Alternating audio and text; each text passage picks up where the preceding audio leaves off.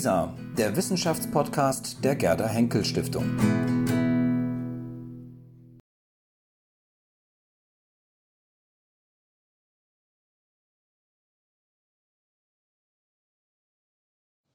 Jugendrevolten damals und heute. Herr Knöbel hat ja, einige von Ihnen waren dabei, ja auch schon äh, darauf hingewiesen, dass äh, Studierende, früher sagte man Studenten, ähm, eine gewichtige Rolle spielen bei so etlichen revolutionären Vorgängen. Und in Deutschland, im Nachkriegsdeutschland, in Westdeutschland äh, sind die 60er Jahre da ganz stark in Erinnerung. Die 60er Jahre des letzten Jahrhunderts. Junge Menschen gingen auf die Straße, es gab große Demos, es gab Proteste gegen verstaubte Strukturen oder in den USA entsprechendes gegen den Vietnamkrieg. In San Francisco wurden Büstenhalter verbrannt. Ähm, in, ähm, der berühmte Pariser Mai äh, brachte so etwas wie eine Gemeinsamkeit von Studierenden und Arbeitern zustande, was ja auch nicht so häufig ist. Äh, das sind äh, Momente, die man in Erinnerung hat oder jedenfalls aus starken Bildern kennt. Aber wie ist das denn heute? Schließen sich heute Jugendliche zusammen, um zu protestieren? Oder ja, gucken die bloß noch auf ihre Smartphones? Gerade die sogenannten Alt-68er äh, sind da manchmal in Sorge. Ähm, sind die nicht mehr wütend? Protestieren die nicht? Aber stimmt das überhaupt? Oder gibt es jetzt ganz andere Formen oder ganz andere Herausforderungen, wenn ganz, ganz junge Menschen sich etwa dem sogenannten äh, Islamischen Staat anschließen? Ist das eine Art von Jugendrevolte?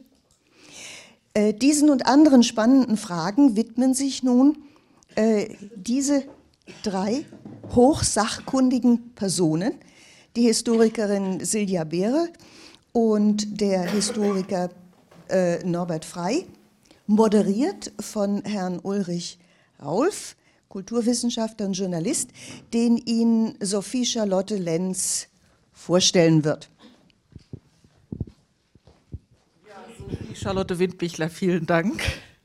Wir sind hier heute Abend beide Ihre Gastgeberinnen und ähm, ich darf Sie auch im Namen der Akademie und dieses speziellen Salons begrüßen und möchte, da der Moderator Ihnen dann die beiden Diskussionsteilnehmerinnen vorstellen wird, kurz den Moderator selbst vorstellen. Ulrich Raulf hat Christine Windbichler schon erwähnt, ist Kulturwissenschaftler und Journalist und hat verwerflicherweise aus meiner Göttinger revolutionären Perspektive in Marburg studiert. Mhm in den 70er Jahren, da habe ich auch studiert in der Zeit, und wir in Göttingen haben immer auf dieses revisionistische, DKP-verseuchte Marburg heruntergeblickt, die kostenlos, oh, oh, oh, die kostenlos Äpfel verteilt haben und damit äh, ans Arbeitervolk heran wollten. Aber Ulrich Raulf hat ein wunderbares Buch geschrieben, was sicherlich die meisten von Ihnen kennen, Wiedersehen mit den 70ern. Und er zeigt in diesem Buch sehr schön auf, dass man auch, das war mir natürlich als Göttingerin neu, in diesem revisionistischen Marburg ganz andere Sachen lesen konnte. Er hat also seine revolutionären Lektüren in diesem Buch dargestellt und auch seine Fluchten nach Paris und in die französische Theorienwelt. Das fand ich sehr anregend, kann ich nur zur Lektüre empfehlen. Er ist dann in Marburg nach der Promotion entwichen an die Humboldt-Universität, äh, war dann bei der FAZ lange äh, Feuilleton-Redakteur, dann bei der Süddeutschen als äh, Feuilleton-Redakteur äh, leitend und seit 13 Jahren nunmehr im schönen Marbach, was mit Schiller wiederum eine Brücke zu Wilhelm Vosskamp, den ich jetzt gerade nicht sehe, den ersten Vortrag äh, zieht, Voskamp hat darüber nachgedacht, ob die Deutschen die ästhetische Revolution anstelle der politischen gemacht haben. Und da spielte eben Schiller doch eine wichtige Rolle.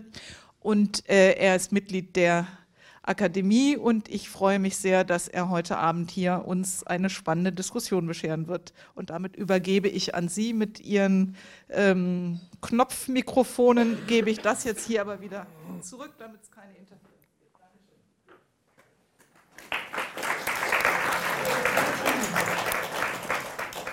Ja, liebe Frau Lenz, äh, liebe Frau Windbichler, vielen herzlichen Dank für die charmante Einführung. Äh, Sie haben natürlich vollkommen recht mit allem, was Sie über Marbach sagen. Guten Abend, meine Damen und Herren.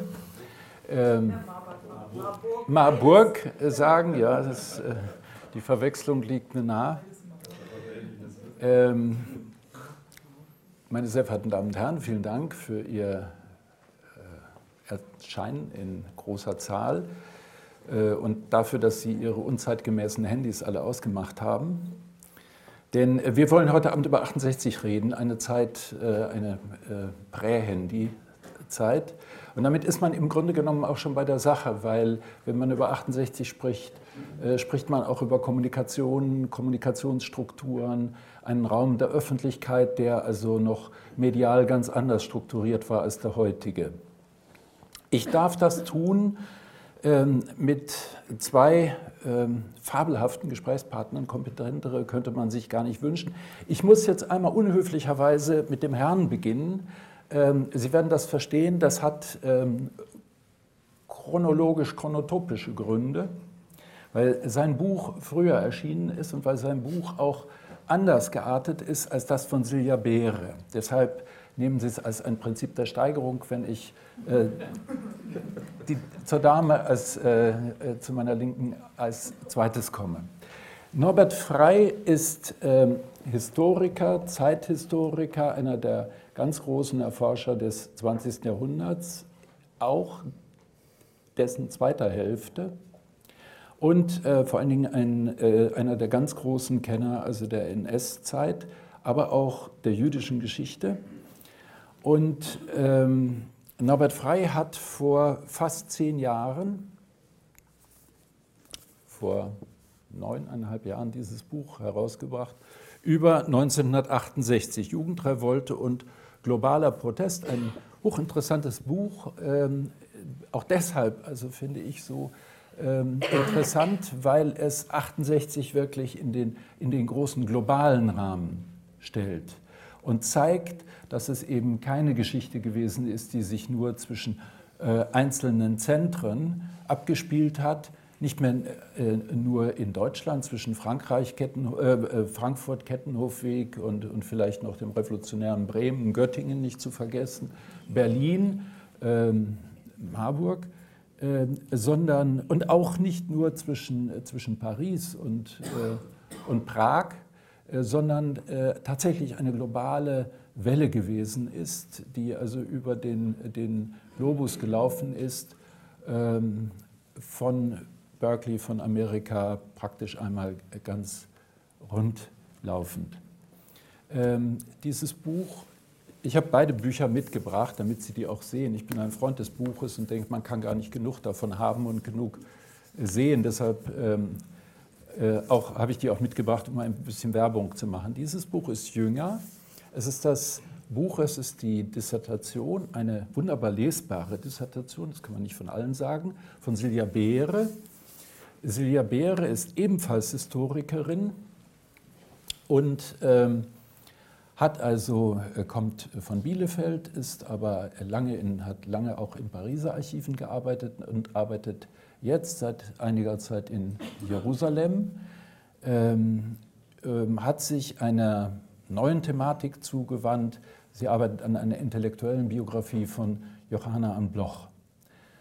Bei Norbert Frey hätte ich noch erwähnen sollen die große Reihe seiner Publikationen, fast zahllos, ähm, zur deutschen äh, Geschichte im 20. Jahrhundert. Und äh, jetzt bin ich bei dem ersten Schnittpunkt der beiden, bei dem ersten äh, gemeinsamen Ort der beiden, der heißt Bielefeld. In Bielefeld ist Frei 1995 habilitiert worden mit einem grandiosen Werk, das also ähm, Epoche gemacht hat in der deutschen Geschichtswissenschaft, nämlich das Buch über Vergangenheitspolitik, die Bewältigung oder Nichtbewältigung der NS-Geschichte in Deutschland nach 1945. Ähm, ein Buch, das also bis, bis heute ähm, die, die Geister anregt, bewegt.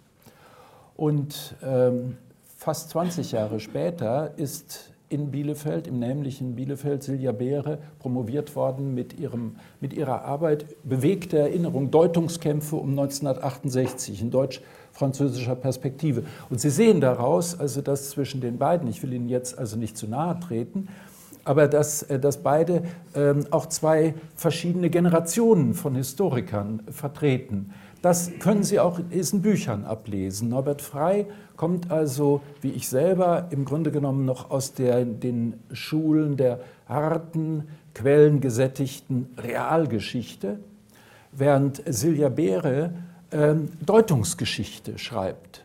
Das ist also schon nicht mehr 68, wie es denn eigentlich gewesen ist, also in dieser, dieser rankischen ähm, äh, Sicht, sondern wie es denn gewesen sein soll in, in, in der Sicht der Nachwelt und in den Deutungen und den Deutungskontroversen der Nachwelt. Das ist also eine wenn Sie so wollen, eine Rezeptionsgeschichte. 68 ist nämlich, das müssen wir heute alle lernen und erkennen, eben nicht nur einfach gewesen, sondern 68 ist in den Jahren und Jahrzehnten danach überhaupt erst gemacht worden, und zwar strittig gemacht worden. Das ist der Gegenstand dieses, dieses Buches, das also äh, auch ungefähr im Abstand, äh, äh sozusagen den, den Generationenabstand zum Ausdruck bringt. Die beiden haben noch einen gemeinsamen Schnittpunkt. Ich erwähnte es bereits. Lydia Beere arbeitet jetzt in Jerusalem. Norbert Frey hat ähm, seit vielen, vielen Jahren, seit Jahrzehnten ähm, die engsten Beziehungen also zu wissenschaftlichen Einrichtungen in Jerusalem und Tel Aviv. Ähm, und äh, insofern ist Israel, israelische Geschichte, deutsch-jüdische Geschichte, Emigrationsgeschichte und so weiter, also das zweite Verbindende der beiden. Aber wir wollen, ähm, ich will jetzt sofort in, in medias res gehen und Sie fragen, einen Tag nach der amerikanischen, nach der Amtseinführung eines neuen amerikanischen Präsidenten, Sie haben das alle gesehen, haben noch diese fabelhaften Bilder vor Augen. Ähm, und Besonders aufgefallen ist Ihnen natürlich auch alle äh, Frau Obama, die also sonst also auch äh, durchaus glamorous auftreten konnte und die heute ganz bewusst auftrat, also in einem betont schlichten Kleid, also wie eine, wie eine Grundschul, amerikanische Grundschullehrerin des, des, der Südstaaten, um nicht zu sagen eine Küchenangestellte der, der Trumps, die man eben mal äh, herbeigezerrt hat. Das geht bis in die Frisur.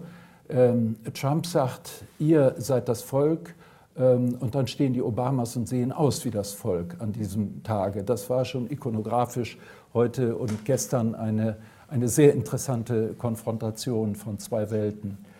Ähm, wir haben das also alle gesehen und stehen also noch unter dem Eindruck, um nicht zu sagen dem Schock der Ereignisse und der Bilder. Norbert Frey ähm, beginnt dieses Buch mit einem ersten Kapitel. Er beginnt es wohlgemerkt vor fast zehn Jahren mit einem ersten Kapitel, das heißt, im Anfang war Amerika. Sind wir, Norbert Frey, sind wir heute am Gegenpol von 68 angekommen? Sind wir, sind wir, gleichsam, deren, sind wir gleichsam die historischen Antipoden geworden? Also im Anfang war Amerika, das sollte in diesem Buch, äh, war ja bezogen auf 68, und da kann man glaube ich, schon sagen, America First. Also ähm, wenn man nämlich die Wurzeln von dem, was ich hier mit 68 beschreibe, wie Sie ja gesagt haben, in dem Versuch, das doch mehr oder weniger global äh, in alle Richtungen blicken zu tun, dann finde ich schon, dass man mindestens bis zur äh, zweiten Generation des Civil Rights Movement zurückgehen muss, also bis in die frühen, späten 50er, frühen 60er Jahre, um zu verstehen, was sich dann äh, entwickelt. Und ähm, das ist eben gewissermaßen die Empörung über das, was äh, den amerikanischen Süden zu dieser Zeit eben noch auszeichnet, nämlich eine Apartheid-Gesellschaft. Und der Versuch dieser jungen weißen Studenten, und ich sage jetzt weiterhin Studenten, obwohl ich natürlich ansonsten heutzutage politisch korrekt Studierende sage, aber damals waren es eben in erster Linie männliche äh, Studierende.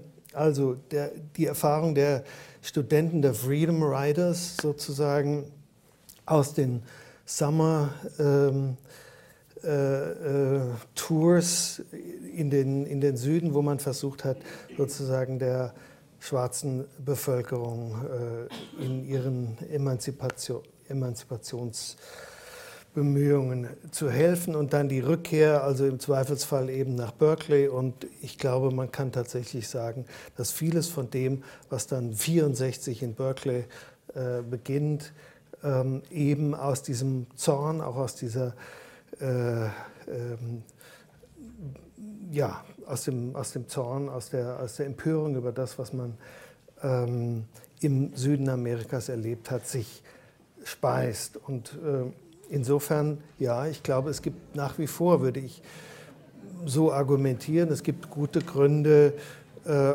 einen wichtigen, ein wichtiges Moment für das, was sich dann global entwickelt als Protestbewegung in äh, Amerika zu sehen. Und Ihre Frage, ob wir jetzt etwas Antipodisches da erleben, naja, also auf den ersten Blick äh, scheint es ja so. Donald Trump ist das Gegenteil von 68. Er ist nationalistisch. Ich glaube, ähm, Gabriel hat gestern Abend sogar ganz spontan von ultranationalistisch gesprochen. Er ist rassistisch, er ist xenophob, er ist anti-intellektuell, er ist autoritär und er verkörpert eine Politik, die alles dies offenkundig äh, zum Besten und zur Zufriedenheit eines mindestens einer äh, großen Minderheit Amerikas äh, sein soll. Auf den zweiten Blick ist äh, Donald Trump Jahrgang 46, äh, generationell ein 68er. Und dann ist er respektlos, er ist undiszipliniert, er ist sprunghaft in seiner Kommunikation, er ist emotional und er ist aggressiv, er verhöhnt das Establishment, selbst in der Inauguration Speech. Er interessiert sich einen feuchten Kehricht für die Umwelt und er hält Frauen für schmückendes Beiwerk und da kann man eigentlich sagen, er verhält sich so wie die 68er anno 68. Dass sie das äh, sozusagen 50, ein halbes Jahrhundert später alle nicht mehr wahrhaben wollen, ähm, ehrt sie, äh, ist aber auch ein äh, Teil des Problems. Und die ästhetische und intellektuelle Verachtung, die ich glaube, namentlich auch in der 68, nicht nur, bei Gott nicht nur, thank God nicht nur in der 68er Generation zu Hause ist, äh, ist aber letzten Endes etwas, woraus, wie mir scheint, Trump und äh, seine Anhänger gerade ihre Befriedigung ziehen. Es ist ja äh, nicht etwa so, dass sie sich dadurch blamiert fühlen, sondern dass es in der Tat Donald Trump für seine Klientel attraktiv macht. Dass äh, wir, sage ich jetzt, äh, mit dieser Form auch der, des Angewidertseins auf das gucken. Es fällt einem ja, also mir jedenfalls, äh, gestern bei dem Blick auf diese Inauguration Speech wirklich eigentlich nur noch Max Liebermann 1933 ein. Ja, ja, ja. Ähm, nun. Ich würde ganz gern gleich darauf antworten. Ja. Kann ich darauf gleich antworten? Bitte. Sie haben natürlich das jetzt zugespitzt. Ich finde, man sollte auch immer erst mal klären, wer sind denn diese 68er? Das ist ja auch eine Konstruktion, die erst später auftaucht, als sich diese Generation als 68er entwirft. Aber ich glaube, der Blick, wenn Sie sagen, wir fangen jetzt mit den USA an, gestern war die Amtseinführung und Herr Frey sagt auch, die, die Anfänge von 68 liegen in Amerika. Wenn man diesen Blick jetzt einnimmt, dann zeigt das eigentlich alle Ambivalenzen und alle Probleme, die der Blick auf 68 von heute aus bereitet, auch im Hinblick auf die USA. Denn es gibt, ich will keine Parallelen und keine historischen Analogien ziehen, sondern Problematisierungen aufwerfen. Und was wir in den 60er Jahren in den USA und in anderen westeuropäischen Ländern haben, das ist eine Eröffnung, eine Erweiterung von politischen Möglichkeitsräumen, Free Speech. Und immer mehr Leute sollen sich an politischen Prozessen beteiligen. Und das Establishment wird als verschlossen gegenüber diesen Erweiterungswünschen angesehen. Und es wird sich Platz geschaffen durch Sit-ins und wir besetzen jetzt den öffentlichen Raum und wir wollen jetzt diskutieren. Das ist in den 60er Jahren. Was wir heute haben, ist insofern ein Gegenentwurf, als es nicht mehr um diese Wahrnehmungserweiterung geht und politische Möglichkeitsräume eröffnen, sondern wieder schließen. Wir setzen wieder Wahrnehmungsgrenzen. Wir stellen wieder den politischen Raum, der ist wieder auf den Staat beschränkt. Und wir legen wieder fest, äh, wer Mann ist und wer Frau und dazwischen gibt es nichts. Das ist jetzt so eine Bewegung, die aber wieder stärker wird, aber die seit den 80er Jahren sich formiert hat und die auch Teil dieses 68er-Diskurses ist. Und an den amerikanischen Universitäten gibt es zurzeit auch wieder Protestbewegungen. Und die sind progressiv, aber sie, sind nicht mehr, sie haben nicht mehr diesen universalistischen Anspruch wie die 68er sondern Gut, es sind aber, Partikularinteressen. Aber Trump hat doch gerade gestern gesagt, wir geben die, die Macht an euch zurück. Ja, das ist die Verkehrung sozusagen. Das Establishment, wie Trump es entwirft, ist heute, er entwirft es als das linksliberale Establishment. Das sind verdrehte Umkehrungen. Und er gibt es jetzt zurück. Aber es ist trotzdem eine ausgrenzende Politik. Es hat nichts mehr Emanzipierendes. Es geht, er entwirft eine Vision. Gestern hat er von einer Vision gesprochen. Dann wurde gesagt, was ist denn die Vision? Er hat nicht diese, dieses Zukunftsweisende als gesellschaftlichen Entwurf.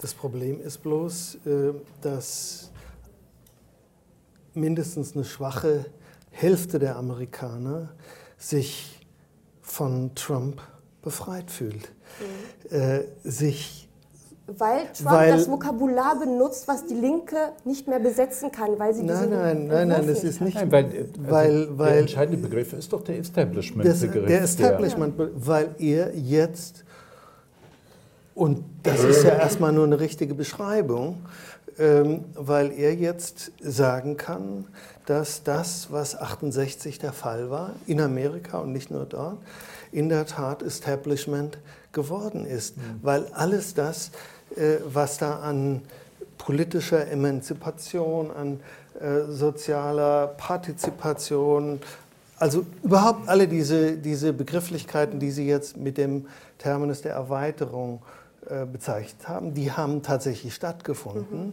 Es hat sich eben eine, zum Beispiel eine schwarze Mittelklasse herausgebildet, was nicht heißt, dass sich die Situation der Schwarzen grundlegend oder sozusagen allgemein wirklich verbessert hätte. Mhm. Aber es hat sich sozusagen der, das, das kulturelle Feld, was, was damit eröffnet worden ist, das ist hat sich etabliert. Das, mhm. ist, das ist das Establishment. Und äh, dieses Establishment hat offensichtlich es versäumt, einen Großteil ähm, des Landes mitzunehmen. Und wenn er jetzt diese Begriffe verwendet, dann würde ich sagen, äh, bedient er sich äh, und äh, redet er in den, in den Formen und in den Normen, die sozusagen äh, natürlich auch an denen, die abgehängt, äh, abgehängt worden sind, nicht vorbeigegangen sind. Also die wissen, glaube ich, ziemlich genau im Flyover Country, worum es geht, wenn er sagt, wir sind hier gegen das Establishment und gegen Washington. Ich sehe gerade, wie gefährlich das ist. Also wenn man versucht, den Einstieg mit Donald Trump zu machen, dann bleibt man gleich bei ihm hängen.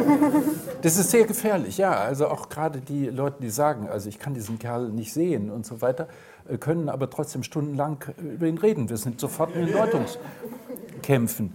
Ähm, lassen Sie uns, lassen Sie uns noch mal ein bisschen, doch jetzt mal, also wir sind alle Historiker, mal äh, zu 68 zurückgehen.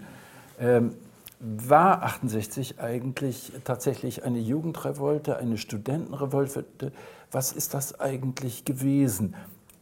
Also wer, Frau Beere, wer war das revolutionäre Subjekt von 68? Das waren ja offenbar nicht mehr die Arbeiter oder die traditionelle Altlinke. Also was 68 war, das ist ja die Frage meines Buches und die immer umstritten ist. Und ich werde auch keine eindeutige Antwort geben, das war es jetzt und das ist jetzt so richtig in den Deutungskämpfen sind sowohl Jugendrevolte als Etikett als auch Studentenbewegung umkämpft. Und ja, die 68er-Bewegung war eine Protestbewegung, die zum großen Teil von der studentischen Intelligenz und von der jungen Intelligenz getragen wurde. wurde. Und dann, wenn jemand sagt, es war eine Jugendrevolte, dann sagen aber Leute, ja, aber Hans Magnus Enzensberger war auch schon älter. Und Peter Weiß war auch nicht mehr so jugendlich. Das heißt, das, ist, das erfasst es nicht. Und Studentenbewegungen sagen einfach, ja, aber es gab auch ein paar Arbeiter, zumindest in Frankreich. Also es sind, damit erfasst man es nicht. Aber gerade dieses, diese Wahrnehmung als Jugendrevolte oder dieser Begriff der Jugend ist eigentlich auch so ein zweischneidiges Schwert in den Kämpfen. Denn er ist einmal innovativ und er engt ein. Warum das ist, er innovativ? Ein Hoffnungsbegriff. Ne? Ja, es ist meine, ein, das hat, genau. Das hat man ja in dem Jahrhundert früher auch schon mal. Es gab Ja. ja, mal eine große Jugendbewegung. Also Jugend ist, ein, Jugend ist, auch, ein, äh, ist auch immer ein utopischer und ein Hoffnungsbegriff. Ja, und für die Neue Linke in den 50er Jahren, die sich vor 68 formiert hat und die sozusagen die Ideen formuliert hat, die später von den 68ern sozusagen aufgegriffen und rezipiert werden. Diese Neue Linke grenzt sich von der alten Linken ab, indem sie sagt, nicht mehr die Arbeiterklasse, wie die marxistische Orthodoxie sagt, ist alleine das revolutionäre Subjekt und Träger oder Akteur gesellschaftlichen Wandels, sondern auch die Jugend, die junge Intelligenz. Und damit erweitern sie erstmal die Basis. Und die neue Linke ist somit auch sozusagen die junge Linke, die sich von der alten, etablierten Gauche à Papa abgrenzt. Und das ist erstmal innovativ, dass man in den 50er Jahren sagt, also nicht nur die Arbeiter als Klasse, nicht mehr Klasse, sondern jetzt die Jugend. Und dann haben wir natürlich gleichzeitig den Ausschwung der Jugendkultur mit Konsumkultur und Popkultur und so weiter. Das ist erstmal eine Erweiterung der revolutionären Basis potenziell. Wenn man aber dann später in den Deutungskämpfen sieht, dass Kommentatoren, Journalisten probieren, diese Ereignisse zu deuten und dann heißt es, es ist eine Jugendrevolte, es ist ein Generationsaufstand. Dann sagen die Akteure, nein, es ist kein Generationsaufstand. Wir lassen uns nicht reduzieren auf eine reine Jugendbewegung. Also für sie ist dann sozusagen dieser Jugendbegriff eine Reduktion. Und in dem Sinne ähm, muss man ihn auch als Zuschreibung begreifen, der umkämpft ist das ist so dieses Zweischneidige. Ne? Also in den 50er Jahren die Erweiterung der revolutionären Basis und die Jugend, die junge Intelligenz ist Träger gesellschaftlichen Wandels und in den Deutungskämpfen um 68 selbst weisen die Akteure das zum großen Teil zurück. Sozusagen, sie, wenn ihnen das jemand sagt, naja, 68 war eine Jugendrevolte und das bedeutet auch immer, politisches Engagement, der Glaube an Utopie und Revolution gehört in die Jugend. Und wenn man erwachsen wird, dann ist das vorbei und damit ist man etabliert. Und dann gibt es auch Akteure, die sagen, nein, politische Arbeit hat kein Lebensalter. Das geht weiter und das ist nicht mit, der, mit den jugendlichen Revolutionshoffnungen begraben, sozusagen. Das ist so dieses, äh, das Zweischneidige. Deswegen werden Sie von mir auch keinen, es ist das oder das hören.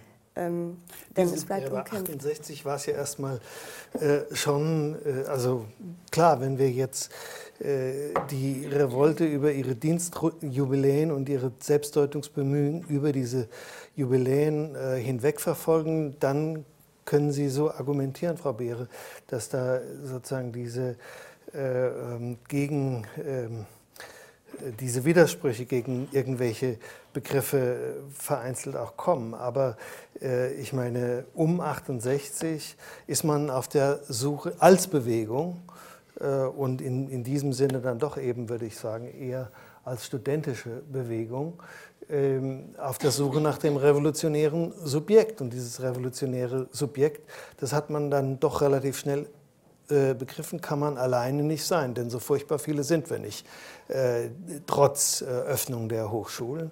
Äh, also äh, sind es vielleicht in Amerika die Schwarzen in ihrem äh, Ghetto und die Unterdrückten in der dritten Welt. Ja? Also ich meine, insoweit. Es geht ja nicht um die, um die Menge, wie viele Jugendliche Nein. das jetzt sind, sondern um die, es ist eine Neuinterpretation, wer trägt, wer trägt gesellschaftlichen Wandel. Und das Aber ist eine ganz starke Abgrenzung. Das war fast 100 Jahre lang die Arbeiterklasse und die Kommunistische Partei hatte dieses Monopol oder dann sozialistische Parteien und das ist nicht mehr. Das Aber es geht, doch, es geht doch äh, sozusagen den Protestbewegten nicht um die Frage, sind wir jetzt eine Jugendbewegung oder sind wir eine Studentenbewegung, sondern es geht ihnen äh, um die Frage, wer ist das revolutionäre ja, Subjekt ja. Und äh, die, die, die, Selbstbeschreibung in der Zeit in Deutschland ist eben die APO, die außerparlamentarische Opposition. Kein Mensch äh, redet äh, und natürlich äh, können, können, Sie als Quellenbegriff schon die Studentenbewegung, aber das ist die Zuschreibung ja, des Establishments. Ja. Ja? Äh, ansonsten die Selbstbeschreibung ist APO. Ja. Aber Sie schreiben später Jugendrevolte und globaler Protest und nicht APO. Ja klar, weil ja. es ja nicht nur um Deutschland geht. Ich kann ja nicht APO schreiben, wenn ich über Mexiko schreiben will oder über äh, die Tschechoslowakei. Wie ist das denn, wenn Sie das jetzt in globaler Perspektive ansehen? Ähm, welche, welche anderen ähm, revolutionären Subjekte oder Gruppen kommen dann ins Bild oder welche, welche anderen Motivlagen? Ja, andere Motivlagen. Da kommen, da kommen doch ganz allem, andere. Ja, klar, natürlich. In Sicht, also in, andere Motivlagen würde ich vor allem stark machen. Ich meine, wenn äh, der SDS nach Prag fährt und äh, dann ähm, erlebt, äh, wie äh, zweifelnd äh, man angesehen wird, äh, wenn man sozusagen mit den Parolen aus West-Berlin in Prag etwas äh, erreichen will, äh, dann haben sie die unterschiedlichen Motivlagen. Ja?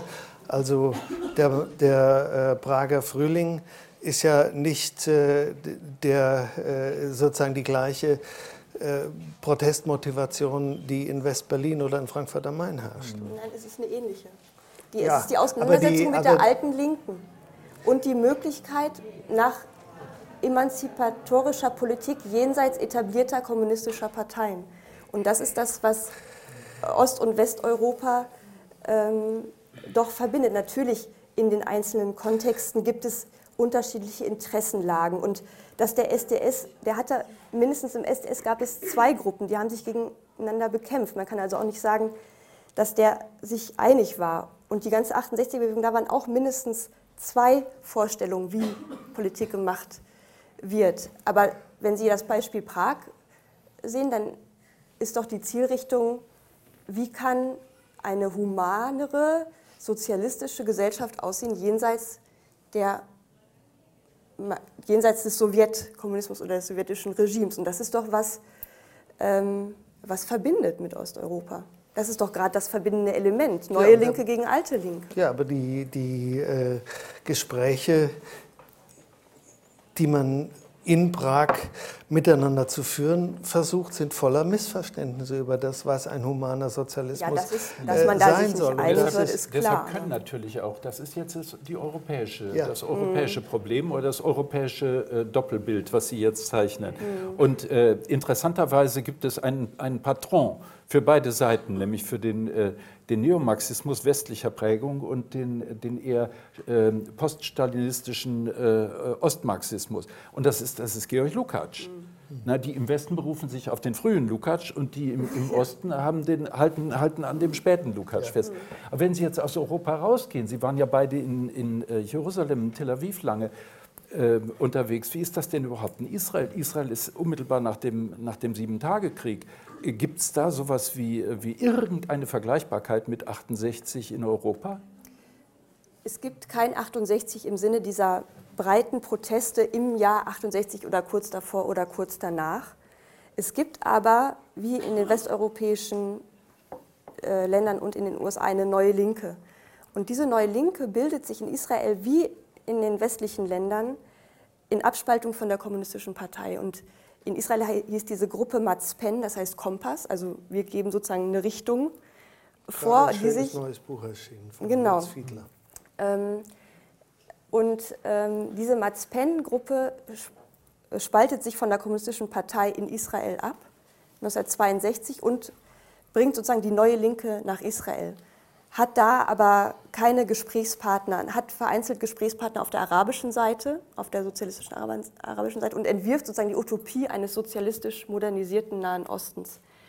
Ist aber auch vor allem natürlich aktiv in Europa und in den USA. Aber ich möchte das sagen, nochmal 68 und Neue Linke, also selbst wenn es da keine großen Protestbewegungen in Israel gab, ist doch die Auseinandersetzung ähm, mit der kommunistischen Partei auch wieder ein verbindendes Element dieser Proteste.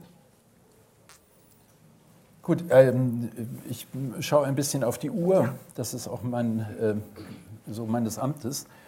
Ähm, wir wollen ja nicht nur über 68 reden, sondern ein bisschen auch mal äh, von heute. Also sozusagen der Linie der, der Deutungskontroversen, also jetzt flussabwärts folgen bis, bis zu uns. Also 68 ist mittlerweile 50 Jahre weit weg. Ähm, was hat uns das überhaupt noch zu sagen? Ist das, ist das nur noch eine, äh, Abby Warburg hat mal gesagt, er sei wie gemacht für eine schöne Erinnerung. Ähm, ich habe auch gelegentlich das Gefühl, 68 war, es, es war eigentlich gemacht wie für eine schöne Erinnerung. Oder ist das nur noch Stoff für die Zeithistoriker oder geht uns das überhaupt noch in irgendeiner Weise an? Also es war ja gar nicht bisher so ein Riesenstoff für die Zeithistoriker, würde ich mal sagen. Äh, Es war aber immer ein Riesenstoff und ich habe das äh, noch, obwohl ich ja eher, wie Sie zu Recht gesagt haben, sozusagen realgeschichtlich interessiert war, deswegen habe ich trotzdem äh, mir das mal ein bisschen angeschaut. Ähm, Das geht ähm, in den ähm, 80er Jahren los, äh, diese sozusagen runden Erinnerungstage, die dann vor allem medial äh, sehr stark doch aufgenommen werden. Und wenn man einfach das, an das schiere Faktum erinnert, dass sehr viele, die, und seien sie jung gewesen, äh, aus der im weiteren Umkreis der 68er Bewegung dann in den Medien landen, äh, dann verwundert das auch gar nicht, äh, dass äh, sozusagen von Dienstjubiläum zu Dienstjubiläum äh, die äh, mediale Aufwallung größer wird. Jedenfalls bis zum 40. war das so. Ich bin sehr gespannt, nun kommen Sie auch ein bisschen in die Jahre, wie das beim 50. ein halbes Jahrhundert danach sein wird. Aber ähm, also diese Art von Selbstbespiegelung, die ist der Bewegung, ich möchte fast sagen, inhärent. Und äh, indem man, der Marsch durch die Institutionen ist ja vor allem ein Marsch durch die medialen Institutionen äh, und äh, führt dann auch zu einem relativ frühen Beginn der äh, gekonnten Selbstgeißelung, die vor allem medial ausgetragen wird. Es gibt ja nicht jetzt irgendwie besonders viele scharfe rechtskonservative historiografische Auseinandersetzungen mit 68, aber es gibt doch eine Menge, äh, also es gibt das ein oder andere, könnte ich jetzt nennen, will ich aber gar nicht unbedingt. Ähm, äh, aber es gibt, es gibt äh, sozusagen relativ früh einsetzende Selbstgeißelungsverfahren, äh, die dann also äh, äh, eben mit einem mit diesem Moment des Sündenstolzes natürlich auch Ja, kokettieren. das ist ein Wort, das habe ich bei Ihnen mehrfach gefunden, Ja, auch ja. in den, in den ähm, Interviews, die Sie dann gegeben haben. Sündenstolz. Was, ist doch so, oder? Was, was ist das? Sündenstolz, äh, das ist äh, sozusagen die äh, Anerkennung, also ein bisschen konnten Sie heute Abend von diesem Sündenstolz wiedersehen. Ich meine, die, die ganze Faszination, die Joschka Fischer äh, ausstrahlt, wenn er auf einem Podium sitzt, bei dem es um Revolution gehen soll. Mokant, mokant, dass man ihn überhaupt draufsetzt, ja, hat genau damit zu tun. Ich meine, er lässt es weitgehend an sich abprallen, aber damit kalkuliert man doch. Wir, das Publikum, äh, die Veranstalter und ein bisschen vielleicht sogar er selbst. Oder rekurrieren Sie, Sie rekurrieren dann sozusagen auf diesen 68er-Diskurs äh, wir haben die Revolution probiert und wir sind äh, gescheitert und haben auch noch, sind auch noch ins Totalitäre gerutscht. Meinen Sie das, dass man sozusagen damit naja, also äh, in dem Jahr, in dem dieses Buch erschienen ist, äh, ist auch gleichzeitig ein Buch äh, erschienen, das Unser Kampf hieß. Ich muss jetzt noch mal ganz kurz darauf Und, antworten, weil das mein Thema ja, ist. Ja, ja, ja. Na, Sie haben mich ja danach ja, gefragt. Genau, genau. Ja. Ich muss, ähm, weil Sie sagen, es ist dieser Diskurs und dieser Jubiläumsdiskurs ist die Selbstbespiegelung einer Generation, die sich medial auch etabliert hat. Und ich zitiere mal kurz Silvia Bowenschen, die gesagt hat, wir sind schlechte Zeugen eines schönen Ereignisses. Und es gibt wirklich Akteure der 68er-Bewegung, die diese Erinnerung zum Beruf gemacht haben und immer wieder darüber schreiben. Aber ich habe jetzt nicht dieses Buch jahrelang recherchiert und geschrieben, nur um egoistischen 68ern sozusagen nochmal vorzuspiegeln, was sie gemacht haben, sondern es muss um irgendwas gehen, dass das immer wieder debattiert wird. Es muss um irgendwas gehen und es geht um mehr als Selbstbespiegelung einer äh, Generation, die es geschafft hat, sondern es geht darum, was war 68 politisch und was sagt uns das, wenn man heute davon ausgeht, dass sie politisch gescheitert ist, aber irgendwie doch kulturell erfolgreich? Wie können andere Protestbewegungen aussehen? Wie soll Politik gestaltet werden? Und gibt es noch eine neue Utopie? Und das sind Fragen, die wiederkommen. Und die werden in dieser zum Teil autobiografischen Literatur verhandelt. Aber es geht um mehr als Selbstbespiegelung. Und es geht um mehr als, wir schauen nochmal zurück. Ähm, was ist dieses Meer? Dieses Meer ist, es geht um den, sozusagen wie, es geht um den politischen Charakter der, dieser Protestbewegung. Was war das? Was wollten wir? Warum hat das nicht geklappt? kann es nochmal einen neuen Protest geben und man kann das. Jetzt läuft die, jetzt läuft die Zeit, jetzt muss ich ganz kurz. Zehn Minuten, ganz ruhig. Ähm, es geht um die um Gesellschaftsentwürfe und um die politische Gestaltung. Sonst wären diese Debatten nicht so harsch und nicht so selbstzerstörerisch. Und die werden nicht nur in den Jubiläumsjahren geführt, denn ich habe nicht die Jubiläumsjahre abgehandelt, sondern es beginnt in den 70er Jahren als sich die K-Gruppen auflösen und gesagt haben, wir sind ins Totalitäre gerutscht. Politik, Revolution, das ist alles totalitär, wir ziehen uns jetzt zurück. Das ist so eine Verengung wieder auf diese Parteien, äh, auf sozusagen die institutionalisierte Parteienpolitik. Das geht weiter in den 80er Jahren, wenn sich die Grünen etablieren. Und die Frage ist, sind wir Bewegung oder Partei? Parlamentarismus oder Protest außerhalb dabei, des Parlaments? Entschuldigung, wenn, Sie, wenn ich unterbreche. Dabei haben Sie das Gefühl, wird immer an 68 Maß genommen. Ich habe das, das Gefühl, ich habe das ja gelesen. 68, 68 ist sowas wie das Urmeter geworden, also für alle nachfolgenden sozialen äh, ja, auch, äh, ja. Protestbewegungen oder sonst mhm. was. Aber äh, gleichzeitig auch, auch die, die Verlaufsschablone, also für, de, für das Scheitern, oder? Urmeter für politischen Protest und für das Scheitern. Zack, da liegt es.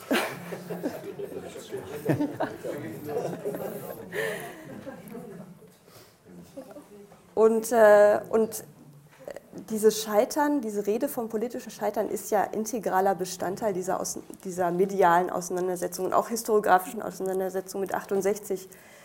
Und an diesem Scheitern, was immer wieder proklamiert wird und überhaupt nicht genau klar ist, auf was sich das jetzt eigentlich beziehen soll und was das überhaupt bedeutet, politisch scheitern, werden dann nachfolgende Protestbewegungen und Protestexperimente gemessen. Aber ist das nicht auch 68 genau... 68 war doch ungeheuer erfolgreich. Ich, bin, ich kann dieses, äh, ich meine, Teil dieser Selbstgeißelung ist ja auch äh, dieses, die Rede von dem Scheitern. In ja. Wirklichkeit waren sie eben nicht nur äh, kulturell äh, äh, erfolgreich und, und, und sozusagen äh, in der Veränderung des, der, der gesellschaftlichen Formen und allem Möglichen, was man sozusagen in diesem Soft-Bereich erwähnen könnte, sondern 68 war natürlich letzten Endes auch demokratiepolitisch und, und, und für die gesellschaftliche Entwicklung in der Bundesrepublik äh, erfolgreich. Ich meine, da muss man halt dann eben doch nochmal an äh, den Jürgen Habermas und äh, seinen Hinweis äh, darauf, daran erinnern, dass äh, eben es letzten Endes niemanden gab, der diese Zeit als junger Erwachsener oder als Erwachsener äh, miterlebt hat, der davon nicht in der, ein, in der einen oder anderen Weise beeindruckt oder mitgeprägt worden ist. Und eben äh, das bekannte Beispiel von Jürgen Habermas ist die Rita Süßmuth. Aber ich würde noch ein anderes Beispiel hinzufügen. Ähm, sozusagen das in der Sozialgeschichte und in der Soziologie das prototypische katholische Mädchen vom Lande. Man kann, kann sie auch Annette Chavard nennen, ja? Auch 68. Die ist ungefähr unser Alter, äh, also junge 68erin. Aber was ich damit sagen will, es gibt doch, es gibt doch keine gesellschaftliche Formation, es gibt sozusagen kein sozialmoralisches Milieu, das durch 68 nicht äh, ich will nicht sagen umgeprägt, aber doch verändert worden ist, durchsäuert worden ist, meinetwegen. Und das ist, glaube ich, das, was ja auch heute, da sind wir wieder beim Anfang, und es geht ja nicht nur um Donald Trump, sondern es geht ja auch um einen Herrn Professor Meuthen, der dann von dem versifften rot-grünen 68er-Milieu, das die AfD jetzt abschaffen will, spricht. Da sind wir sozusagen genau an diesem Punkt, an dem wir das eben gerade in Amerika vorgeführt bekommen haben. Mhm. Das zeigt aber, das ist eben die Reaktion auf etwas ungeheuer, auf gesellschaftlich ungeheuer Erfolgreiches und nicht etwas auf äh, eine Reaktion auf etwas, äh, was als Scheitern verstanden werden kann. Also 50 Jahre Wirksamkeit, jetzt, um, jetzt in dieser prekären Situation mit dem Populismus, das wird man ja nicht einfach als Scheitern bezeichnen können. Es wird aber seit, es wird aber seit 30 Jahren immer wieder ja, als das Scheitern. gehört doch dazu. Es gehört dazu, aber ich, Sie haben jetzt Position bezogen, eine Deutung vorgelegt und sozusagen die kulturrevolutionären äh, Folgen von 68 äh, beschrieben. Und Sie sagen auch, das war doch kulturell erfolgreich. Mich interessiert. Auch politisch. Auch politisch. Jetzt ist aber die Frage, was bedeutet politisch und was bedeutet kulturell und was hat es damals bedeutet, weil aber wenn Sie, ja. wenn Sie mir einen Vergleich gestatten, äh, jetzt sozusagen, also mal die, äh, um mal aufzublenden, also von 68, ja. also diese Geschichte zwischen Urmeter und, und Schablone des Scheiterns, ähm, das haben Sie in viel größerem Maßstab noch bei der Französischen ja. Revolution. Das gesamte 19. Jahrhundert, von Taine, Michelet bis, bis Burckhardt, nimmt die Revolution und schaut genau wie wir da drauf. Die einen äh, schreiben es als Erfolgsgeschichte, die ähm, auf unerklärliche Weise dann also irgendwo äh, subterran wird, aber weiterläuft. Und die anderen schreiben es als grandiose Geschichte eines Scheiterns. Mhm. Aber Nur mit dem Unterschied, dass die, die grandiose Geschichte des, des, Scheiterns bisher ja nicht wirklich geschrieben worden ist. Das ist ja auch ein Phantom äh, sozusagen und ein Teil sozusagen der Selbstunzufriedenheit innerhalb der Bewegung. Ich sehe nicht, ich sehe nicht, dass bis vor kurzem bis sozusagen jetzt äh, mit diesem populistischen Backlash, den wir auch in der Bundesrepublik bekommen, äh, hierzulande ähm, diese äh, Kräfte, äh, die sozusagen sich ein Scheitern von 68 gewünscht, gewünscht hätten, wirklich Erfolg gehabt hätten. Also ich meine, nehmen Sie die Kohlsche, Kohlsche Tendenzwende, das war ja genau so mal ein Anlauf. Ja? Und wo ist sie denn geendet, die Kohlsche Tendenzwende, darin, dass der Bundeskanzler Kohl das Denkmal für die ermordeten Juden Europas äh, maßgeblich am Ende durchgesetzt hat. Ähm. Also Sie meinen, Scheitern ist, äh, ist keine historische Kritik. Kategorie ist eine, Kate nur lang In the long run, we are all dead, even 68. Ja. Aber es gibt auch die avantgardistische, das avantgardistische Verständnis von Scheitern. Scheitern als Vollendung. Der Sinn der Organisation ist ihr Scheitern. Und nochmal zu den. Aber die 68er mit Beckett. Gedacht, Doch, ja. daran haben die 68er fail, gedacht. Fail Wir haben die ganze avantgardistische Strömung.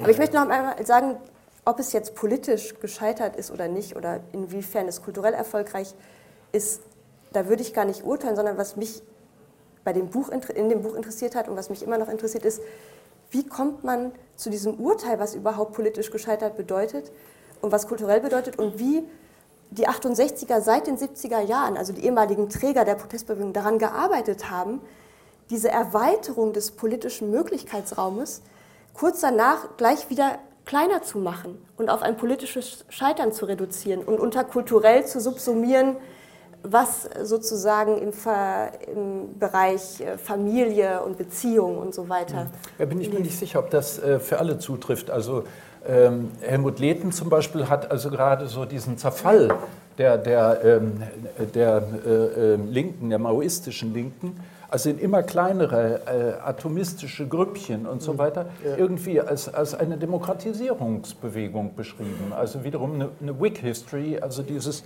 dieses Scheiterns geschrieben. Mhm. Darf ich Ihnen noch eine, eine letzte Frage? Ähm, die geht natürlich eher an, an Sie, Herr, Herr Frey. Sie haben 68 ähm, auf einer relativ, diese, äh, vor zehn Jahren dieses Buch das ist geschrieben so in der, in der Yes We Can, äh, aufkommenden Yes We Can Welle, äh, auf einer ziemlich optimistischen Note enden lassen. Und Interviews haben Sie äh, Dürrenmatt zitiert, was einmal gedacht wurde, kann nicht mehr zurückgenommen werden. Würden Sie das zehn Jahre später äh, immer noch so sagen? Dass Gedanken, die einmal gedacht sind, nicht mehr zurückgenommen werden können, würde ich noch genauso sagen. Aber das heißt natürlich nicht, äh, dass äh, Erreichtes, demokratiepolitisch oder gesellschaftlich Erreichtes, nicht wieder zurückgenommen werden kann. Daran arbeitet ja gerade jemand äh, wie Donald Trump und daran arbeiten die Rechtspopulisten, die sich heute, so dass es einem doch frösteln kann und dass wir was dagegen tun müssen, in Koblenz war es, glaube ich, versammelt haben. Ja, ich meine, die fühlen jetzt äh, Oberwasser und das ist, wenn Sie so wollen, jedenfalls in, in einer großzügigen Interpretation, in der Tat äh, ein, ein Ansturm gegen das, was vor 50 Jahren eben nicht nur die äh, alte Bundesrepublik äh, bewegt hat. Gut, vielen Dank Ihnen beiden, vielen Dank Ihnen allen. Wir sind in vorrevolutionären Zeiten. Im nächsten Jahr wird des 50. Geburtstags von 68 gedacht, aber vorher haben wir noch ein paar Wahlen zu bestehen, unter anderem eine Bundestagswahl. Ähm, wir wünschen alle, dass sie in äh, dem richtigen Sinne ausgeht. Ich danke Ihnen, wünsche noch einen schönen Abend. Ja, ehe Sie aufstehen, darf ich auch noch mal im Namen der Gastgeberin Ihnen als Moderator und den beiden Diskutanten für diese anregende und doch eigentlich nicht konklusive und recht kontroverse Diskussion danken. Und Sie haben wunderbare Übergangsworte geliefert, denn wir gehen in der nächsten Diskussion, zu der ich gerne noch einlade, nächsten Vortrag, um 500 Jahre zurück, nicht nur 50. Wirklich bis 15, 17 zur Frage, ob die Reformation eine Revolution war und um Sündenstolz könnte es dort unter Umständen auch gehen. Ein sehr protestantischer Begriff. Ganz herzlichen Dank an Sie. Zehn Minuten Pause und revolutionäre Luftaustauschung.